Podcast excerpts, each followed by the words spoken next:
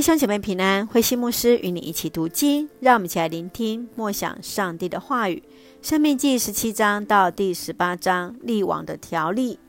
生命记十七章到第十八章是说到以色列社会领袖必须要坚定的信仰，有智慧排除百姓之间彼此的冲突，处理财产还有伤害等问题。另外就是不能积聚财富，贪慕钱财。此外，就是禁止百姓跟随迦南人当地文化的民俗，唯独遵行上帝的诫命。让我们一起来看这段经文与默想，请我们来看第十七章第十九节：王要把这卷书放在身边，终身研读，学习怎样敬畏上主，切实遵行里面所记载的一切法律诫命。上主对君王的要求就是不能骄傲，因他是代表上主以政治权柄管理百姓的人。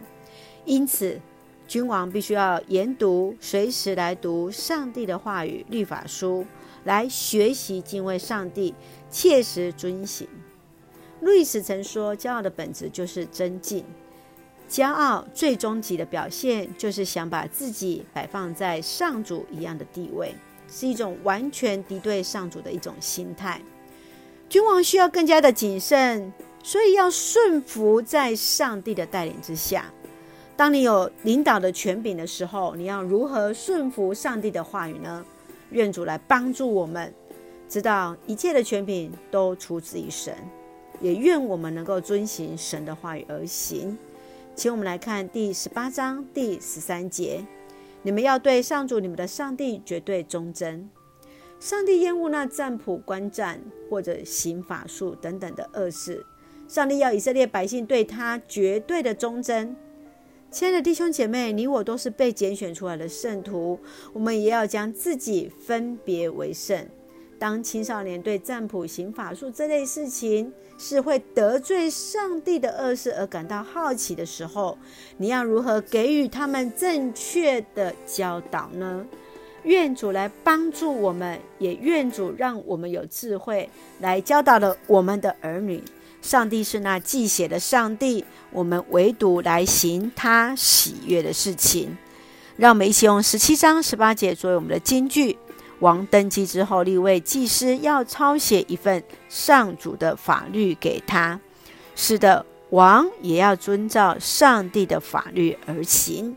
让我们一起来学习，也让我们用这段经文来作为我们的祷告。亲爱的天父上帝，我们感谢你所赐给我们一切的美好与恩典，一路与我们同行。主啊，我们渴慕你的话，帮助我们学习谦卑，为生命所扮演的每一个角色来献上感谢，寻求你那美好的心意，将真理显明在我们的当中，知道你是那独一的真神。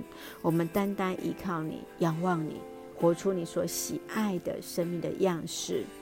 深愿平安喜乐充满在我们所爱的教会与每位弟兄姐妹，身体健壮，灵魂兴盛。恩待保守我们的国家台湾，成为上帝你那恩典的出口。感谢祷告是奉靠主耶稣的圣名求，阿门。弟兄姐妹，愿上帝的平安喜乐与我们同在，大家平安。